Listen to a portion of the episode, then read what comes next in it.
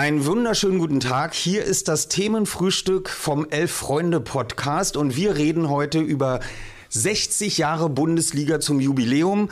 Mein Name ist Oliver Rohrbeck. Ich freue mich sehr dabei zu sein. Ich bin äh, St. Pauli-Fan und Mitglied. Ich bin Hertha-Fan und Mitglied. Wie passt das zusammen? Darüber werden wir auch heute reden. Ich freue mich hier zu sein.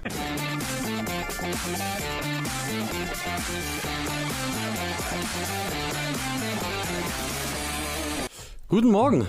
Guten Morgen. Schön, dass du da bist, Oliver. Morgen. Wir freuen Vielen uns Dank sehr. Einladung. Ich wollte Äh, dich nicht unterbrechen, weil ich finde, es ist ein toller Moment, diese Stimme hier am Ja. Tisch zu haben. Also ich glaube, es wird heute die längste äh, Themenfrühstück-Folge aller Zeiten, weil ich habe so viele Fragen. Ich Ja. äh, weiß gar nicht, wo wir anfangen und aufhören sollen, weil äh, ja nicht neben dem Fußball ja auch, auch so viele äh, Erinnerungen wach werden, wenn man deine Stimme alleine hört, Ja. äh, dass ich äh, mich schon sehr, sehr freue. Aber ähm, vielleicht fangen wir erstmal bei, bei dir an, weil du hast es ja gerade schon im Vor in der Vorrede gesagt, du bist äh, äh, Hertha-Fan und was nahe liegt, weil du in Westberlin groß geworden bist, ähm, aber du bist auch St. Pauli-Fan. Vielleicht erzählst du uns mal kurz, äh, wie, das, wie das sein kann, weil man ja generell sagt, in, man sucht sich den Verein nicht aus, sondern der Verein kommt zu einem und dann hört es auch nicht mehr auf. Aber mit zwei Vereinen zu leben, ist ja, äh, ist ja schon etwas speziell. Also der eine Verein, der Blau-Weiße, der kam tatsächlich zu mir.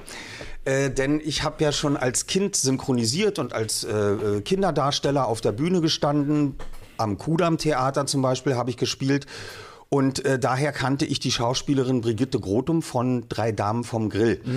Die war Frau von Professor Weigert, der war Mannschaftsarzt von Hertha BSC. Und dann kam die Anfrage von ihr, hast du Lust, mit mir bei der Weihnachtsfeier bei Hertha BSC aufzutreten? Wir wollen uns da so ein bisschen über andere Berliner Fußballvereine lustig machen. Über. Wacker und Tennis Borussia und äh, wen es damals in der alten Damals ging Westzeit noch noch gut, gab. ja. Ja, das ging noch gut. Wie, wie alt warst du da ungefähr? So zehn Jahre? Oder? Elf, elf Okay. höchstens so. Äh, Und dann sind wir dahin und haben äh, vorgelernte Texte vor der Mannschaft bei der Weihnachtsfeier äh, runtergespult. Das war äh, eine Belustigung.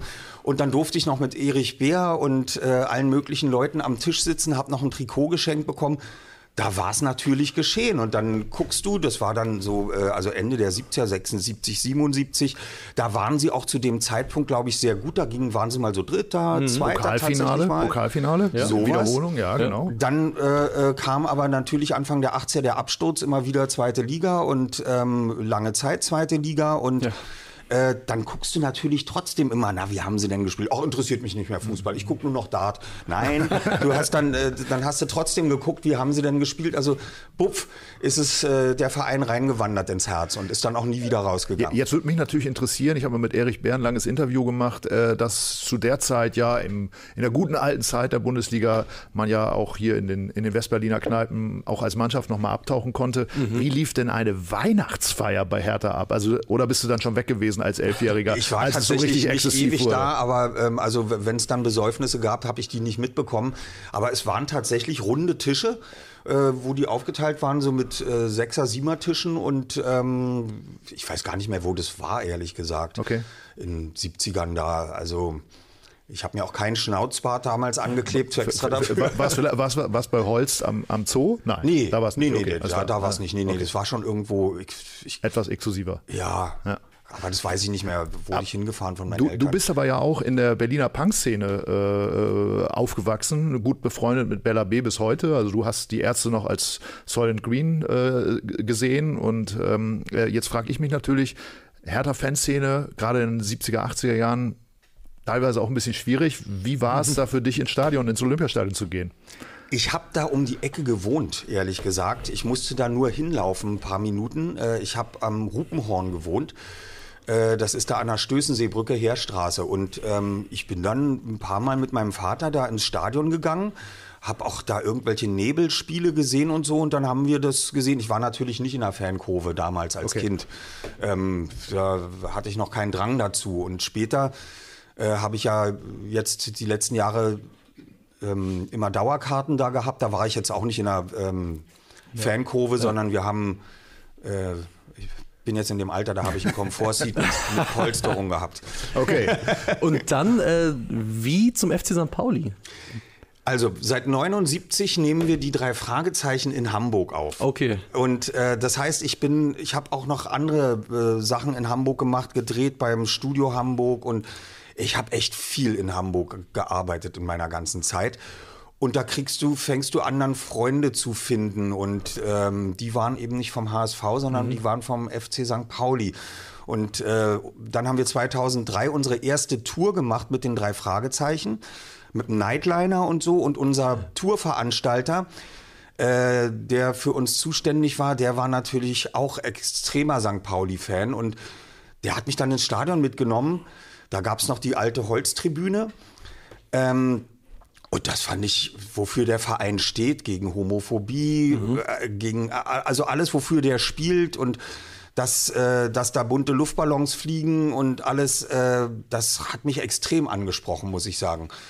Und dann fängst du an, äh, dein Herz da nochmal zu verlieren. Also die andere Herzhälfte, oder das, mhm. ist, das Herz ist voll von zwei Fußballclubs. Und da habe ich mich dann immer mehr reingesteigert, habe dann irgendwann eine Dauerkarte ergattert und bin dann tatsächlich bis zur Pandemie habe ich so um die zwölf Spiele pro Saison geschafft, da hinzufahren. Morgens Sonntag manchmal, manchmal ist es ein Wochenende, spielt mhm. Hertha und äh, St. Pauli gleichzeitig, musst du dich entscheiden, ja. ob du in Berlin bleibst oder äh, nach Hamburg fährst. Und äh, so zwölf Spiele pro Saison habe ich dann geschafft, sitze da mit Bela B in einer Dauerkartengruppe, äh, habe da meinen Spaß, bin mittlerweile, äh, habe ich einen Podcast für St. Pauli genau, gesprochen, genau, habe genau. für die auch schon äh, bei Veranstaltungen äh, was moderiert, werde öfter auch mal dann von der Vereinsspitze Oke Göttlich oben in die Loge eingeladen. Da freut er sich, da treffe ich Axel Prahl und ja. äh, alle möglichen Leute. Äh, Frau Roth habe ich da getroffen, unsere Bundestags, äh, Ex-Bundestagsvizepräsidentin, die jetzt Kulturdezernentin ist. Die wohnt bei mir äh, in Charlottenburg auf der anderen Straßenseite. Dann habe ich, Mensch, ich bin doch ihr Nachbar und wir waren zusammen bei Markus Lanz. Ach ja, kann ich mich erinnern. Also man trifft Leute bei St. Pauli. Wie, wie, wie, ja? wie, wie äh, das ist, du, du hast ja eine ich, vielleicht einzigartige Karriere in Deutschland, weil du schon als Kind mhm. über deine Stimme assoziiert wurdest. Also ich äh, hier wird ja oft darüber ge, äh, Witze gemacht, dass ich schon hier der Älteste bin, der das Themenfrühstück mitmacht, aber schon ich habe als Zehnjähriger Justus Jonas in den drei Fragezeichen gehört. Ich erinnere mich an eine, eine erste Verfilmung der Vorstadtkrokodile, wo du, mhm. wo du eine, äh, ein Mädchen, also eine Schauspielerin, die im Rollstuhl sitzt, die aber einen Jungen spielt, dann nachsynchronisiert hast. Also ähm, die fünf Freunde, den Julian hast du gesprochen in dieser, in dieser Serie aus den 70er Jahren. Du bist die Stimme von Ben Stiller, du bist die Stimme von Chris Rock. Also insofern, du, du begleitest mich, selbst einen alten Knacker wie mich schon mein ganzes ganzes Leben und, äh, und trotzdem äh, kennen dein, Gesi dein Gesicht vielleicht nur auf, auf zweiten, äh, in, in, in einem zweiten äh, Schritt dann die Leute. Das ist eigentlich ganz angenehm. Also äh, mhm. äh, Oliver Kalkhofe sagt immer zu mir, er ist ganz neidisch, weil ich kann ja U-Bahn und Bus fahren und ich kann, muss mir nicht überlegen, wo ich abends essen gehe,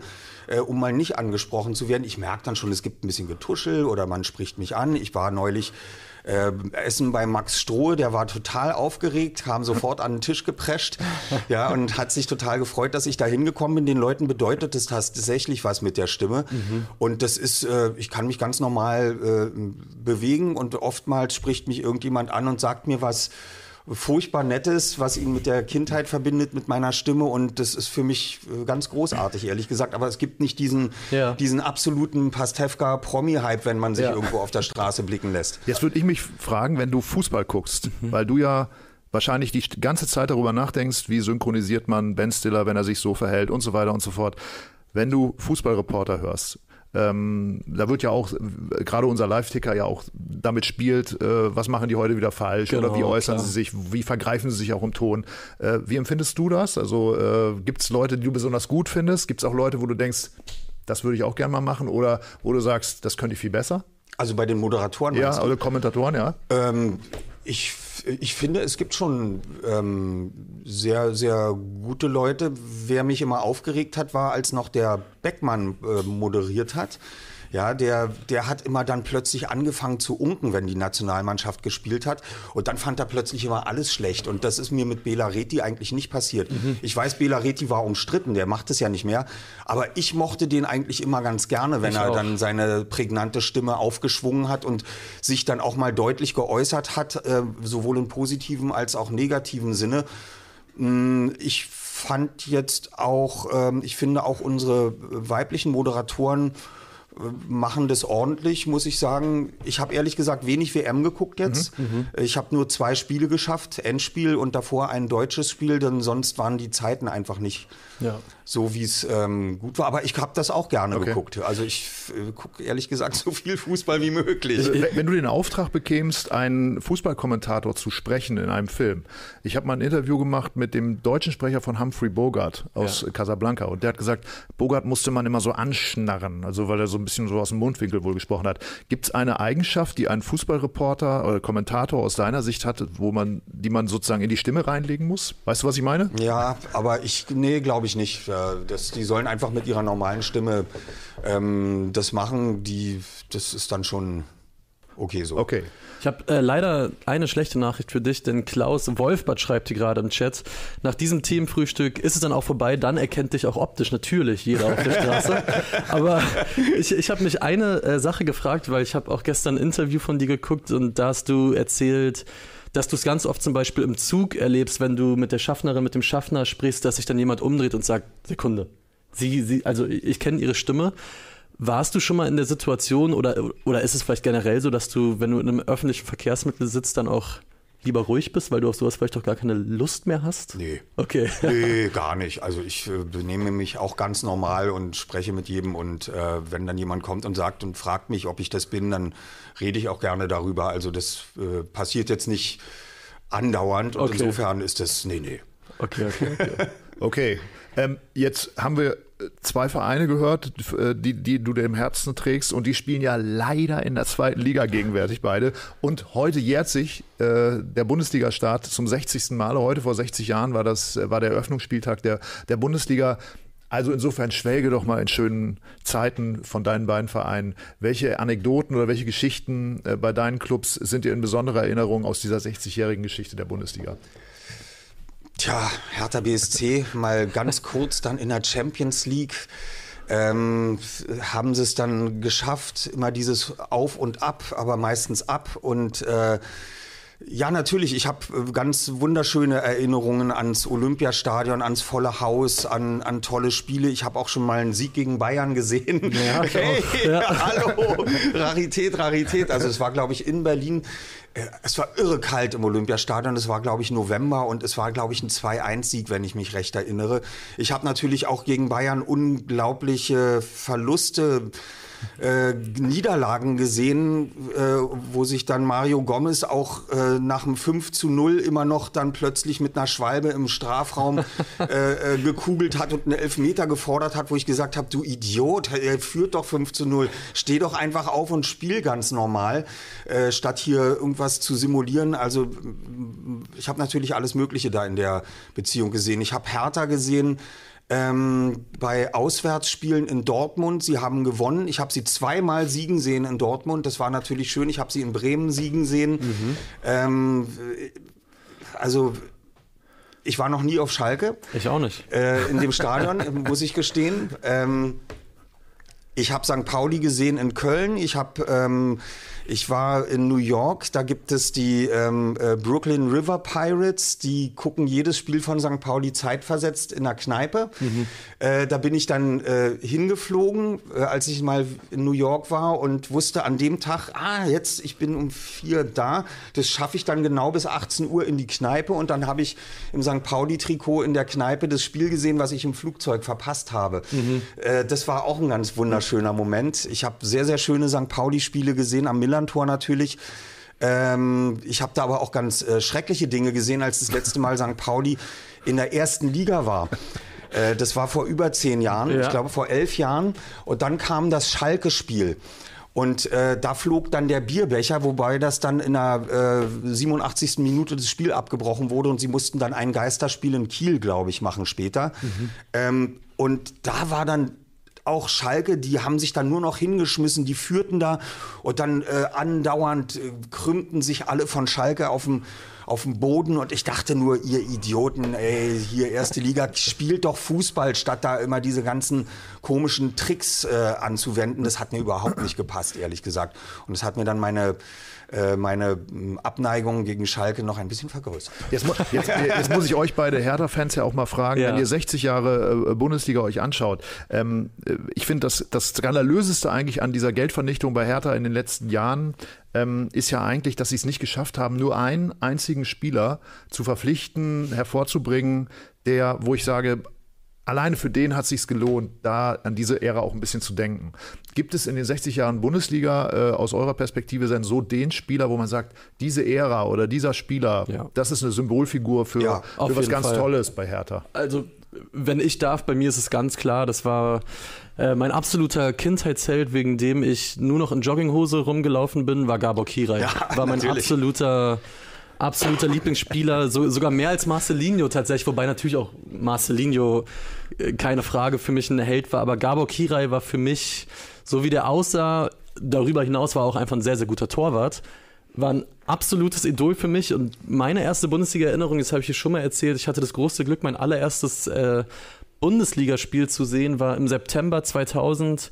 Äh, Hertha zu Hause gegen den ersten FC Köln. Hertha kassiert ein Tor und Alex Alves schießt im Gegenzug von der Mittellinie den Ball einmal quer übers Feld rein. Das war mein allererstes Spiel, aber für mich ganz klar Gabor Kirai, du hast auch genickt. Ist das auch jemand, der bei dir. Der Gabor Kirai ist natürlich für mich eine absolute Heldenfigur mit der Schlabberhose, denn es gab ja immer das Gerücht, wenn er mal, wenn Hertha mal 4 oder 5-0 führt, dann mhm. möchte er den Abschlag machen, indem er den Ball gegen die Latte knallen lässt und der, dann springt der Ball ins Feld. Ja. Also er wollte ihn rückwärts gegen die Latte schleudern ja, ja, und ich habe immer drauf gewartet, Gabor, mach es.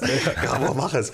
Nee, äh, ich habe aber noch einen Spieler, äh, der für mich ehrlich gesagt ähm, ähm, eine absolute Symbolfigur für Hertha BSC ist und das ist Arne Friedrich. Mhm. Ich finde, der hat äh, uns äh, in der Nationalmannschaft jahrelang sehr, sehr gut vertreten in Korea und Japan und in, äh, immer großartig gespielt und den habe ich dann tatsächlich mal, als ich einen Auftritt in Köln hatte, im Sendesaal vom WDR, äh, habe ich ihn im Hotel im Fahrstuhl getroffen mhm. und habe sofort zu ihm gesagt, Arne Friedrich, ich bin Herr Thaner.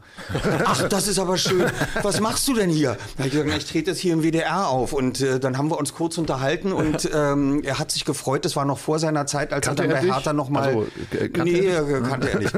ähm, und, aber er, äh, wir haben dann äh, kurz gesprochen. Er hat sich total darüber gefreut. Äh, und dann habe ich später mal.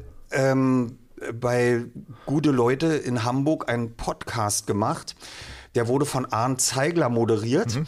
Äh, und da wurden mir dann drei Fragen eingespielt.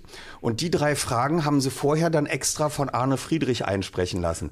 Okay. Und äh, das fand ich dann ehrlich gesagt eine sehr nette Geste. Ah ja. Aber äh, Tim, Arne, Arne ja. Friedrich auch ein, ein, eine Personalie, die ja leider in dieser ja. Zeit, in den letzten Jahren auf, auf, der Strecke Absolut. geblieben ist und die keine Lust mehr gehabt hat, äh, weiter für, für Hertha tätig zu sein. Also Absolut. bemerkenswert. Ne? Aber ich, ich würde auch von dir gerne wissen, weil Nussi und Tobi haben hier gestern auch schon so ein bisschen ihre Erinnerungen ähm, geteilt. Was sind deine ersten Bundesliga-Erinnerungen? Meine ersten Bundesliga. Ja, oder, oder die schönsten oder deine. Ähm, tatsächlich mein erstes Bundesligaspiel, was ich, ich bin ja kein, äh, ich komme ja aus keiner Großstadt oder keiner Bundesligastadt, deswegen mein erstes äh, Bundesligaspiel im Stadion, was ich sehen durfte, war 1979 HSV gegen VfB Stuttgart. 1 zu 3. Mhm. Äh, mehr, zwei Tore von dem Türken Tüfici. Mhm. Äh, das war der HSV ja in der ganz großen Zeit oder kurz vor der ganz großen Zeit. Ähm, sehr enttäuschend. Willi Reimann hat, glaube ich, das Gegentor äh, für den HSV erzielt. Ähm, aber wenn ich auch noch sagen darf, weil ich fand das so bemerkenswert, dass du sagtest, Kirai mhm. als Spieler, weil das ist ja eigentlich ein Spieler, der der sagen wir so nicht dem, dem, dem Klischee des, des heutigen Profis entspricht, ja. so ein bisschen im, im, besten Sinne hemdsärmlicher Typ ist, irgendwie so der, der eben, äh, ich glaube, es gibt keinen besseren Grund, um zu sagen, ich laufe heute mit der Jogginghose ja, rum. Absolut. Also normalerweise ist es ja Bequemlichkeit, aber du sagst so, hey, Entschuldigung, ich bin Kira hier, also ich bin der, coole Typ, so, also das finde ich super. Er vertreibt ja ähm, seine also eigenen Für, für mich ist ja der, auch über, über 17 Jahre Fußballjournalist, jetzt hier bei Freunde, äh, äh, immer noch die Person, die mit dem Klischee oder mit dem Image und der Persönlichkeit, wenn man ihn dann wirklich trifft, das ist ja meistens ein sehr großer Unterschied, gerade im Fußball. Mhm. Äh, dass man doch feststellt, der funktioniert vor der Kamera sehr gut, der kann sich gut äußern, aber wenn man ihn dann privat trifft, ist er eigentlich ein eher unsympathischer Typ. Und äh, dann gibt es Leute, die, die, die in dem Moment, wo eine Kamera angeht, irgendwie versteifen und dann, wenn man sie so wie wir als, als Printjournalisten trifft, auf einmal unheimlich anekdotenreich erzählen können. Aber wer sozusagen mit dem Klischee oder dem Image sehr, sehr genau übereinstimmt, ist für mich immer noch Horst Rubesch. Mhm. Weil er ist, er ist halt so, wie er ist. Mhm. Er ist, er, er, er macht sich nicht schlauer, als er, als er ist, aber er, er, er hat eine unglaubliche Lebenserfahrung und er hat eine glaube ich, ne, auch einen Zugang und er hat vor allen Dingen auch über sein eigenes Erleben, er ist ja auch bis heute noch äh, äh, sehr enttäuscht, dass er im Grunde 1982 bei der Weltmeisterschaft nicht mehr Disziplin an den Tag gelegt hat während des Turniers, mhm. weil er sagte, wenn ich da mich so verhalten hätte, wie ich es heute von meinen Spielern fordere, dann wären wir auch Weltmeister geworden. Ja. Und, ähm, und das, äh, er, er, sieht den, den Leuten das auch nach. Also ich meine, ich habe mich auch mal sehr lange auch darüber unterhalten, warum zum Beispiel Kevin Prince Boateng ja. irgendwann nicht mehr in der, in der Jugendnationalmannschaft gespielt hat, ne? weil er gesagt hat, das musste dann irgendwann sein. Aber wir haben es wirklich bis zum Schluss versucht. Nur er ist immer wieder auffällig geworden. Aber er ist einer, der, glaube ich, Fußballer und Menschen unglaublich gern haben kann und der zugänglich ist und, und der, der, der immer ehrlich ist. Und ich glaube, in, in diesem Profifußball, der, der so viele, ich meine, auch Hertha hat zum Beispiel so viele eitle Seiten hat, so mhm. unehrliche Seiten hat, da, da gibt es solche Typen nicht, nicht, nicht mehr so viel. Und deswegen ist er für mich auch immer noch so eine mhm. Symbolfigur, von der ich äh, hoffe, dass es die auch in Zukunft noch weitergeben wird. So. Ja, und ich meine, wenn man zurückblickt, 2009 muss es ja, glaube ich, gewesen sein, die U21-Europameisterschaft, die sie dann gewonnen haben mit der Truppe um Manuel Neuer, Mats Hummels, Mesut Özil, Sami Khedira, Jerome Boateng, da hat ja jeder danach in höchsten Tönen von Horst ja. Rubisch gesprochen und meinte, der Typ, oder auch Sandro Wagner zum Beispiel, ja. mhm. hat gesagt, dass er dessen Kopfballspiel nochmal auf ein ganz anderes Level gehoben hat, was ich mir immer als Außenstehender schwer vorstellen könnte. Da sind irgendwelche 19-, 20-jährigen Jungs und dann Horst Rubisch, eher so ein kerniger, älterer Herr, sag ich mit, ja. mit allem Respekt. Aber da hat man gesehen, das hat immer sehr, sehr gut funktioniert. Oliver, ich habe ein paar Fragen an dich aus dem Publikum. Ja die äh, hier gerade so äh, gesammelt äh, worden sind. Erstmal soll ich von Jonas Marx ausrichten. Der schreibt nur, er hat jede Folge drei Fragezeichen gehört, wirklich jede einzelne. Großen Respekt davor. Und Hugo CGN fragt dich, Oliver, was würdest du dir für die nächsten 60 Jahre Bundesliga wünschen? Was wünschst du dieser Liga?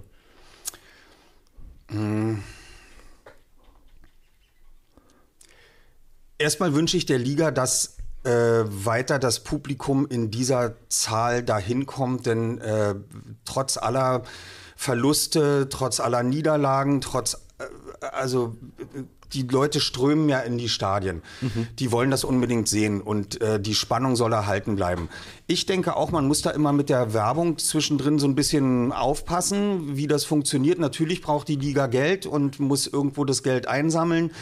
Äh, trotzdem sollte der Fußball äh, immer im Vordergrund stehen, finde ich. Und ähm, im Endeffekt mein Konflikt ist ja jetzt auch, ich habe jetzt zwei Herzensmannschaften, die in der gleichen Liga spielen. Ich muss ja. mich immer entscheiden, für wen bin ich denn jetzt eigentlich? Ja. Ähm, also ich wünsche den Leuten, dass sie, dass sie da eine klare Meinung zu ihrem Verein haben, dass ihr Verein vielleicht auch mal in die zweite oder in die erste Liga kommt.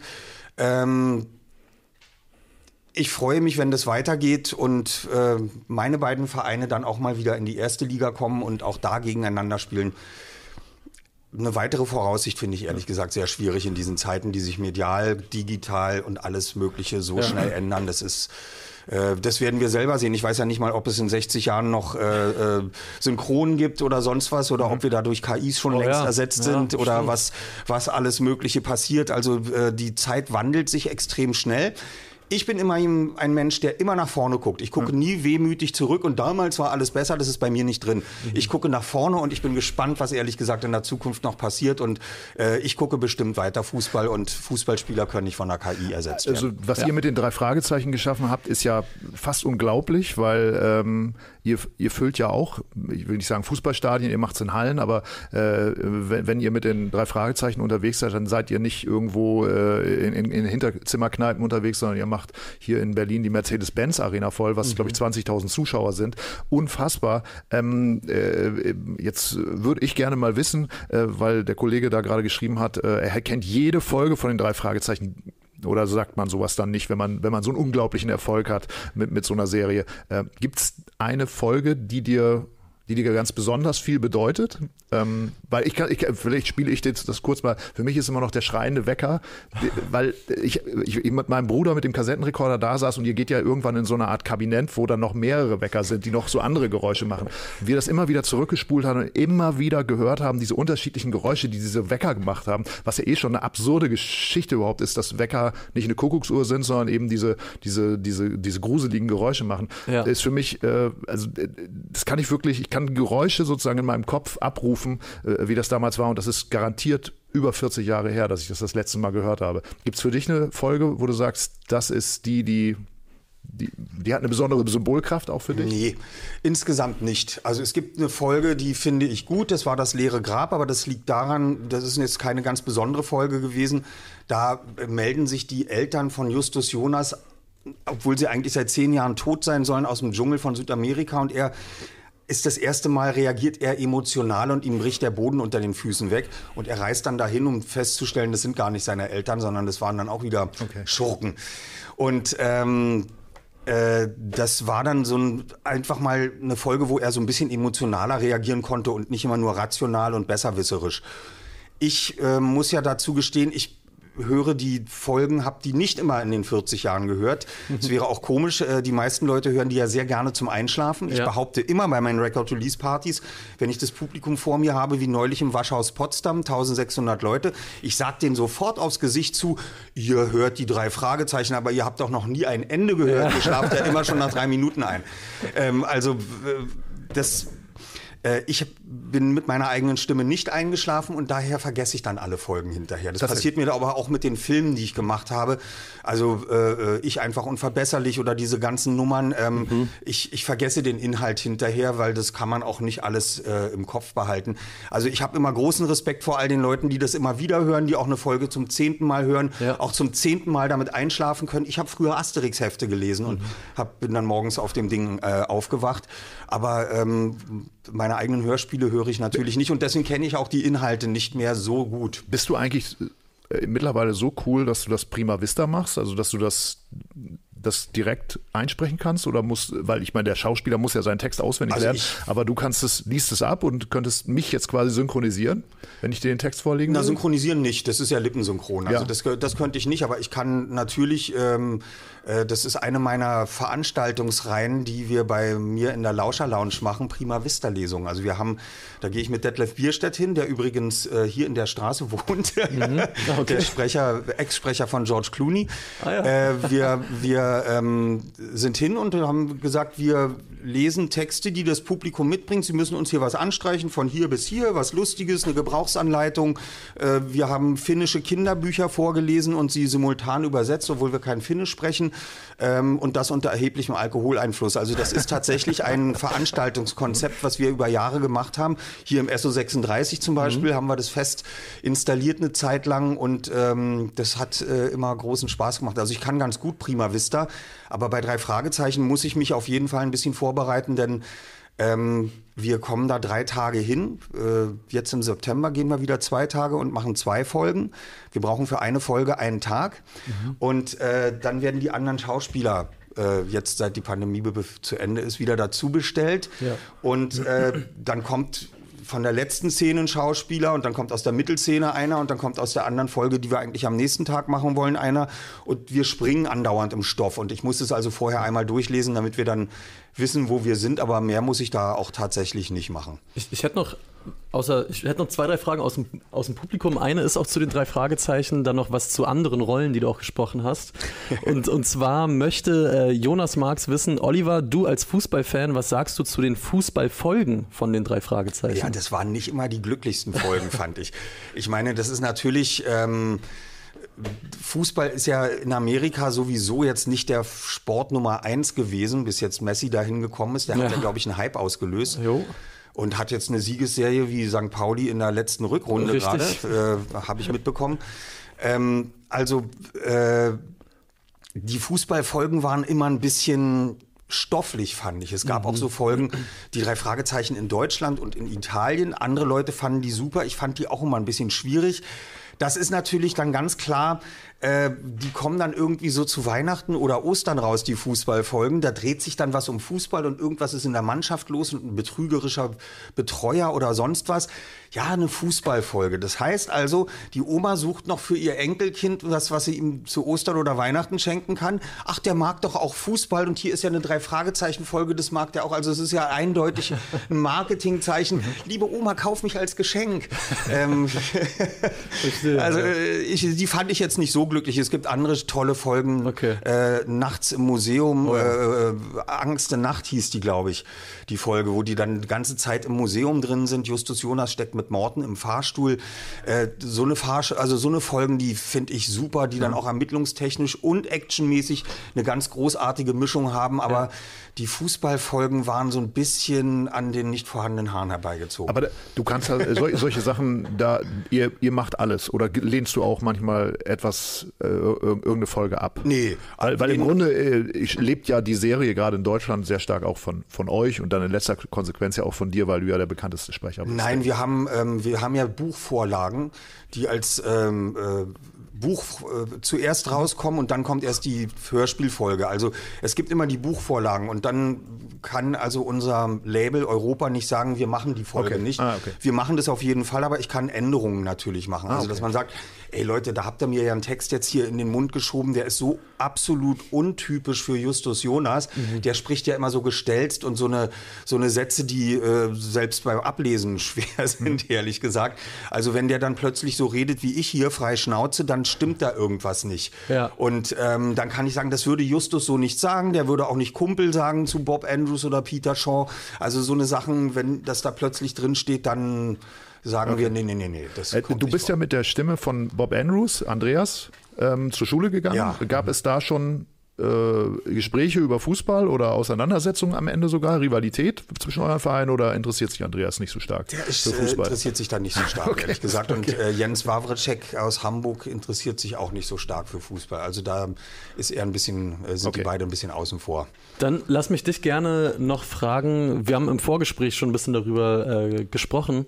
Äh, Rudis Buhr fragt, welcher ist dein Lieblings-Ben Stiller-Film? Und Philipp Nie möchte wissen, ob du Ben Stiller mal treffen konntest hattest oder irgendwie Kontakt hattest in irgendeiner Form? Mm, also Lieblingsfilm ist schwierig, weil er hat ja so viele unterschiedliche Filme gemacht und Gott sei Dank dann in letzter Zeit auch äh, mal so ein bisschen nachdenklichere. Wie hieß denn der in ähm, Island spielte der Film? Den fand ich eigentlich super. Äh, ich fand aber auch verrückt nach Mary super, mhm. diese, äh, wenn er immer den größten Nerd der Welt gespielt hat und am Ende doch die schönste Frau noch abbekommen hat. Ja. Also diese, diese, diese Trottelfilme voll auf die Nüsse das fand ich auch absoluter total witzig. Ähm, also ich mag ihn insgesamt. Ich war bei zwei Filmpremieren in Berlin, bei denen er anwesend war und es hieß, er ist dann da, aber er ist dann er kam dann auf die Bühne und dann ist er an dem gleichen Tag, eine Stunde später noch, während der Film lief im Kino, ähm, ist er dann nach Paris geflogen, weil er wollte zu dem Zeitpunkt noch nicht in Berlin übernachten. Der hat das wie Frau Streisand gehalten, die ähm, er hat noch ein, mit seiner jüdischen Vergangenheit hatte er noch ein okay. bisschen Probleme mhm. äh, hier äh, zu übernachten und er, ich habe ihn dann nie getroffen. Ich glaube, er mag ähm, Synchronisationen auch nicht oder sich selber in einer fremden Sprache hören. Ähm, und dann auch noch auf Deutsch, das fällt ihm schwer. Und deswegen haben wir uns auch nie getroffen. Also er musste mich da nicht anlügen und sagen, ha, du sprichst mich ja seit ja. 18 Jahren, das finde ich ganz toll und du machst es super. Ich glaube, er mag sich nicht mit einer anderen Stimme hören. Aber es ja. ist halt das Gesetz des Kinos, dass man hier eine Synchronisation anbietet. Und mittlerweile hat er mich dann auch... Ähm, äh, ausgewählt. Es gab genau. dann tatsächlich ähm, ein Probesprechen vor fünf Jahren. Äh, und er sagte, nein, ich, ja, ich weiß, ich habe da eine feste Stimme in Deutschland. Ich will jetzt trotzdem noch mal drei neue Stimmen hören oder ihn auch und mir das dann aussuchen können, wer mich sprechen soll. Und dann hat er mich tatsächlich ausgesucht. Ich habe mir dafür einen ganz besonderen Synchronregisseur ausgesucht, nur für dieses Probesprechen. Mhm. Christoph Tschirpka, das ist der Einzige, der von Christoph Walz akzeptiert wird. Oh. Und den habe ich gesagt, kannst du mich bitte für das Probesprechen aufnehmen? Da hat er gesagt, das mache ich sehr gerne. Wir haben sehr akribisch gearbeitet. Und dann hat er mich auch ausgesucht und seitdem bin ich äh, approved als äh, Stimme ben von Stiller Ben Stiller, approved. von Ben Stiller. Und äh, insofern, das müssen jetzt auch die Synchronproduzenten alle akzeptieren. Also man kann mich dann nicht einfach äh, umbesetzen. Das gibt's äh, im Synchrongeschäft wenig, dass die Sprecher von ihren Darstellern approved sind. Bei Jamie Foxx weiß ich das mit Charles Rettinghaus, der hat ihn dann getroffen. Aber Ben Stiller, da habe ich keine große Hoffnung, dass ich den mal treffen okay. werde. Okay. Eine Frage noch zu einer anderen Rolle, wahrscheinlich weil es auch ein ganz anderer Film ist. Mojo möchte wissen, äh, wie war es, äh, Chris Rock in Spiral zu sprechen, was ja aus der Saw-Reihe ist, also eher aus dem Horror-Genre? Fand ich super. Ja. Fand ich super ähm, weil äh, endlich hat er mal was gemacht, wo er nicht immer nur als er ist ja Comedian und Bühnenschauspieler eigentlich. Und er, er ist immer so laut und er schreit immer so rum und, und äh, das ist, ist, ist ganz schwierig. Ähm, er hat da endlich mal eine ernste, eine ernste Rolle gesprochen. Ich habe jetzt, glaube ich, nächste Woche irgendwann wieder einen Chris Rock-Film. Mhm, äh, da taucht er auf einer Nebenrolle. Da freue ich mich schon drauf. Aber ähm, ich fand das super da in dem Gruselfilm und mit dem äh, vielen Blut. Ich gucke ehrlich gesagt gerne Horrorfilme. Okay, okay, okay. Bestimmt, ja.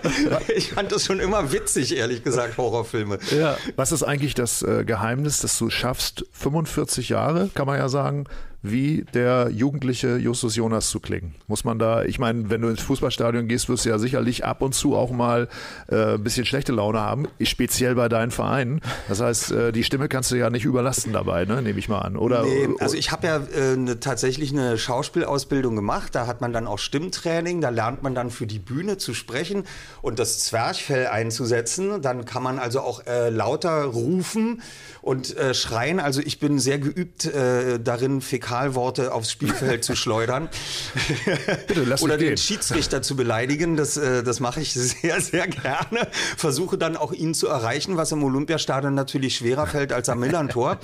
ähm, ich weiß aber auch genau natürlich, was das für die Stimme bedeutet. Also, äh, hm. wenn ich jetzt laut Arschloch rufe, dann werde ich nicht heiser. Aber wenn man dann die Dinger macht, wenn der Ball so ein Ding so knapp am Tor vorbeischraubt und dann machst du oh, das, das, das und dann krieg, ja. merkst du, wie du im Laufe eines Spiels wie der Hals zuschwillt.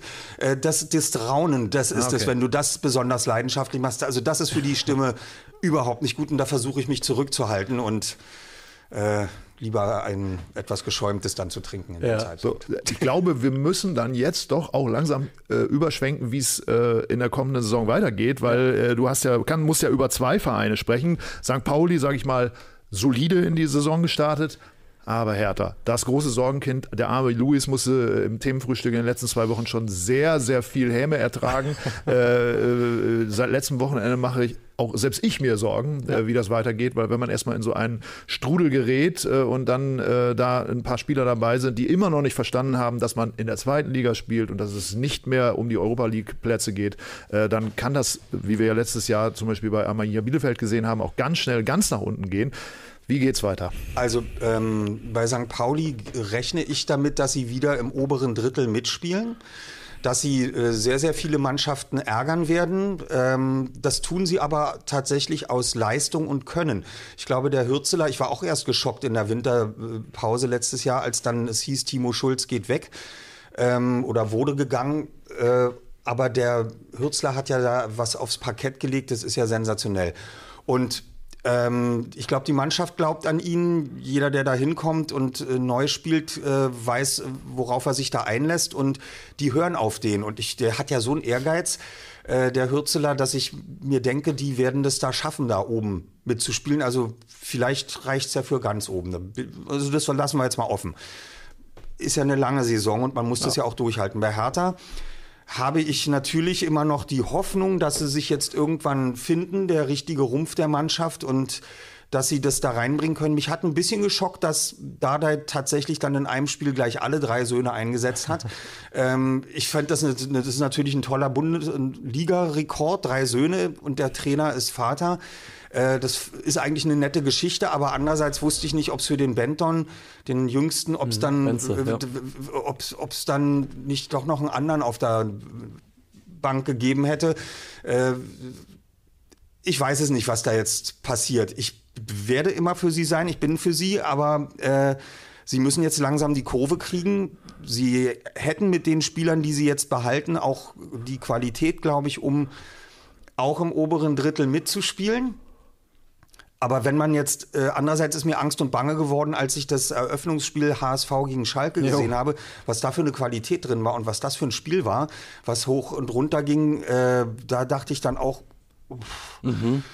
Ja, und ich meine, am Samstag hat man es in Hamburg auch gesehen, da war Hertha. Ja, da war nichts zu machen. Da war, da war Hertha chancenlos, aber Kilo 96 würde, wo wir gerade dabei sind, gerne wissen, weil es passiert ja in ein paar Wochen, wenn Hertha gegen St. Pauli spielt. Ja Wie gehst du damit um? Kannst du dich für beide freuen oder? Ja, es, also ich, äh, einerseits kann ich natürlich sagen, es ist alles ein bisschen schwammig, was ich jetzt sage. Ja. Ich kann natürlich einerseits sagen, nur es kommt eben auf die Tagesform an und der Bessere soll gewinnen. Ja, ja nee, ganz so einfach ist es dann natürlich nicht im Konflikt. Ähm, ich habe ich hab mir dann eigentlich zur Devise gemacht, eigentlich wünsche ich der Mannschaft dann die Punkte, die eigentlich oben mitspielt. Mhm. Wenn jetzt jemand im mittleren oder unteren Drittel rumdümpelt und äh, eigentlich nicht nach oben kommt, warum soll ich dann wünschen, dass die gewinnen? Dann wünsche ich doch meiner Mannschaft, die oben mitspielt, die Punkte, die brauchen sie dann dringender. Das habe ich damals in der äh, Aufstiegssaison vor zehn Jahren von Hertha mhm. äh, war das eigentlich äh, genau das gleiche Prinzip. Und Hertha war gleich von Anfang an oben mit drin und ja. Äh, sind ja gleich wieder aufgestiegen. Und da habe ich gesagt, die, kommt, gebt ihnen die Punkte, da muss St. Pauli jetzt, äh, muss da jetzt nicht gewinnen. Aber jetzt ist es umgedreht. Das heißt, du blickst da aber dann doch eher sportlich drauf, weil wenn du da jetzt sportpolitisch oder wirtschaftlich drauf blicken müsstest, dann würde es ja bedeuten, Hertha, da wird eine Anleihe demnächst fällig, da sind äh, sehr, sehr hohe Schulden da. Der Aufstieg ist eigentlich bitter nötig, ja. während St. Pauli sich, glaube ich, immer mittelfristig auch äh, in, in, in, in, dem, in, der, in der Phalanx der zweiten Liga so verortet. Also insofern Hertha braucht eigentlich den Aufstieg, der jetzt immer in größere äh, Entfernung natürlich rückt. Ähm, das, äh, das äh, also diese, diese Probleme, diese Sorgen kannst du nicht auch noch machen. Nee, die kann ich mir nicht machen, weil ähm, ich kann ja nicht eingreifen. Also ähm, ich wüsste nicht, was man machen soll. Äh, kann ja nicht sein, dass äh, alle Hertha-Fans jetzt nochmal äh, spenden damit, ja. äh, oder sowas machen und das Geld verpufft. Ja. Ähm, also es ist, äh, das, das müssen sie schon selber irgendwie äh, auf die Reihe kriegen. Da kann ich ja nicht eingreifen. Also es gibt Dinge, ähm, da möchte ich mich einfach nicht verantwortlich für fühlen. Wenn ich eine Synchronregie irgendwo mache und dann kommt plötzlich der Produktionsleiter und sagt, du, wir sind hängen einen halben Tag im Dings und dann kommt der eine Schauspieler, der kann nur morgen. Sag ich, das ist nicht mein Ding. Ich sitze hier im Studio und nehme die Takes auf guckt ihr, wann ihr den Sprecher kriegt und äh, wie lange wir brauchen, ist überhaupt nicht meine Sache.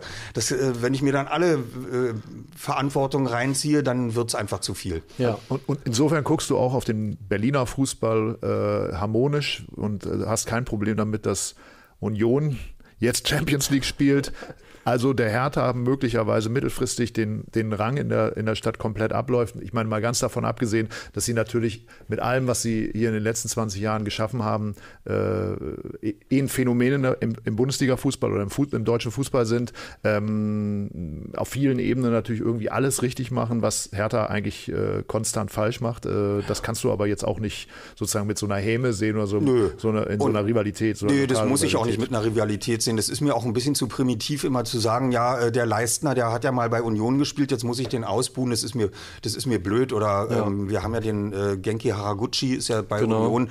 Also äh, das finde ich, äh, das ist mir zu billig, ehrlich gesagt, im heutigen modernen Fußballgeschäft, irgendeinen Spieler nicht gut zu finden, nur weil er dann bei der Hassmannschaft gespielt hat. Also wir kennen genug Spieler, die auch bei Dortmund und Schalke gespielt haben. Ja. Ähm, ich finde das, fand das eigentlich ganz faszinierend, dass wir zwei Berliner Mannschaften hatten, die in der ersten Liga spielen spielen und eine Zeit lang oder in der ersten Saison von Union ja waren sie ja auch noch, äh, äh sagen wir mal, gleich auf und ja. Hertha hat ja sogar mal äh, gewonnen. äh, Union hat versucht, mich abzuwerben. Ah, Ehrlich ja. gesagt, äh, tatsächlich äh, wurde ich dann eingeladen zu Union, ob ich nicht eine Lesung im Vereinshaus machen will mit meinem Kollegen Detlef Bierstedt, der hier in der Straße wohnt. Ähm, Prima Vista Lesung. Haben wir dann auch gemacht, aber wir mussten uns erst äh, beim Wirtschaftsrat vorstellen, wo dann 200 Leute eingeladen waren und dann wurde ich so langsam ausgefragt, ja, äh, willst du denn das hier bei Union machen? Ja. Was, wo bist du denn so fußballmäßig verortet? naja, ich habe äh, im Olympiastadion eine Dauerkarte. Gemurre. äh, und äh, hast du denn noch äh, irgendwo, eine, bist du denn noch irgendwo Fußballanhänger? Ja, ich äh, bin auch am Millantor, da waren sie noch zweite Liga, ja, als ich ja, da war. Ja. Aber wir haben die Veranstaltung dann gemacht. Es kamen auch eine ganze Menge Leute dann im Vereinshaus und wir haben äh, da unsere Prima Vista Lesung gemacht. Also ich durfte als Herr Tana bleiben. Sehr gut. gut, ähm, jetzt müssen wir doch noch einmal kurz zur ersten Liga kommen, glaube ich. Ähm Seit elf Jahren gibt es nur einen deutschen Meister. Viele von den jungen drei Fragezeichen Hörern und Lesern äh, kennen gar keinen anderen deutschen Meister. Ähm, eigentlich ist es doch eine grausige Vorstellung auch für dich, oder? Der, der ja letztendlich in der äh, Vergangenheit auch viel äh, Turbulenzen und Dramaturgie in der Bundesliga-Geschichte äh, erlebt hat und jetzt, um jetzt zehn Jahre oder elf Jahre mitzuerleben, dass selbst wenn es kurz vor knapp in der Hand von Borussia Dortmund liegt, am Ende doch immer der FC Bayern deutscher Meister wird. Ja, ein bisschen deprimierend ist es schon und ich würde mir das auch wünschen, dass dass wie in der letzten Saison, sagen wir mal, der Wettbewerb bis zum letzten Spieltag wenigstens im Endeffekt haben die Bayern das dann immer durch ihre Leistungen äh, hinbekommen und dann haben sie es auch verdient. Und ich muss sagen, natürlich gucke ich gerne Bayern in der Champions League und finde das teilweise so großartigen Fußball, der da geboten wird auf internationaler Ebene, dass man das ja nur anerkennen kann. Und ähm, ich würde mir wenigstens wünschen, dass Leipzig, Dortmund und Union jetzt äh, bis zum Ende der Saison punktemäßig oben dran bleiben da mache ich mir ein bisschen Hoffnung, ehrlich gesagt, dass das auch äh, klappen könnte und wünsche aber auch, äh, gibt ja immer so viele, die sind gegen Leipzig und mhm. gegen RB und äh, ich wünsche Leipzig da auch sehr viel äh, Glück und dass sie oben dran bleiben sollen. Äh, Dortmund äh, bin ich gespannt. Die stolpern oft über ihre eigenen Füße. Das stimmt. Ähm, holen dann Hummels zurück, holen Sühle und äh, plötzlich läuft dann auch nichts mehr. Bellingham geht weg, natürlich wird das weggekauft. Also äh, wir werden sehen. Bayern hat genug Fehler gemacht jetzt. Ich fand es ehrlich gesagt sehr mutig.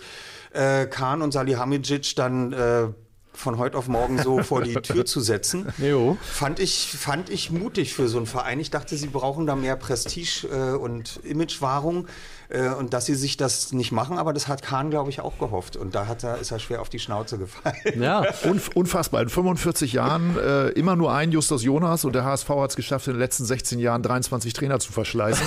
Also äh, insofern auch das spricht für, für, für die drei Fragezeichen und genau. für, für Oliver Rohrbeck. Also ähm, ich weiß nicht, haben wir noch äh, Fragen aus nee, dem Forum? Oder? Ich, ich, ich, würde, weil wir auch langsam ähm, zum Ende kommen müssen, ich würde nur noch eine schöne Nachricht mit dir teilen. Ja. Und, und darum wurde ich gebeten. Und zwar hat Carsten Otte noch geschrieben, äh, er hat seinen Sohn nach Justus Jonas benannt und Justus hört heute sehr gerne Justus Jonas und ist mächtig stolz drauf. Vielen Dank für all die Hörspielnächte. Das ich, ich grüße Justus ja. Jonas. Genau. Sehr gut, Carsten Otte. Apropos vielen, vielen Dank. Also ich, ich, ich könnte ehrlich gesagt noch zwei Stunden weiterreden, ja. eigentlich fünf Stunden weiterreden, aber vielleicht können wir es ja wiederholen, äh, weil äh, Fußball geht immer weiter. Geht. Äh, die drei Fragezeichen gehen immer weiter. Oliver, vielen, vielen Dank, dass du bei uns warst. Dankeschön. Das war hochinteressant. Ähm, also genau. Spitzenmäßig und wir hoffen auch, dass es euch zu Hause gefallen hat. Und ja, ich bin ganz stolz natürlich, dass ich hier eingeladen wurde und äh, meine Meinung kundtun darf. Sehr, sehr gerne. Äh, freue mich hier zu sein und hier gewesen zu sein. Also gut. Gerne bis zum nächsten Mal. Und dein Kollege, der wohnt ja hier in der Straße, also insofern bist du ab und zu mal in der Nähe, dann ja. komm gerne wieder vorbei. Vielen Dank. Und Dank. ich darf dann gerne noch sagen, wenn euch das gefallen hat, dann abonniert uns gerne. Lasst uns einen Daumen da, teilt das mit Freundinnen, mit Freunden, wenn ihr glaubt, das ist auch für andere Leute, interessant und nur zu Info, alles, wenn ihr noch wissen wollt, was gestern in der dritten Liga los war, was auf dem Transfermarkt los ist, was im spanischen Verband los ist, was Jan Age Fjörtoft äh, der Bundesliga zum 60. Geburtstag wünscht, dann hört gerne Elf Freunde am Morgen, unseren täglichen Morgens-Podcast. Da haben wir all diese News besprochen und dann seid ihr da up to date. Insofern danke fürs Reinschauen. Vielen Dank, Oliver. Spanien, Küsschen dafür, ne? Ja, genau. Vielen Dank dafür und äh, ja, bis morgen. Morgen sprechen wir dann übrigens auch, hier war es gerade schon im Chat, über Eintracht Frankfurt die heute ihr Hinspiel in der Conference League Quali bei Levski Sofia haben. Jessica so, Dankam. So, das sage ich nämlich auch. Also viel Spaß, danke fürs Reingucken und macht euch einen schönen Donnerstag. Bis ganz bald.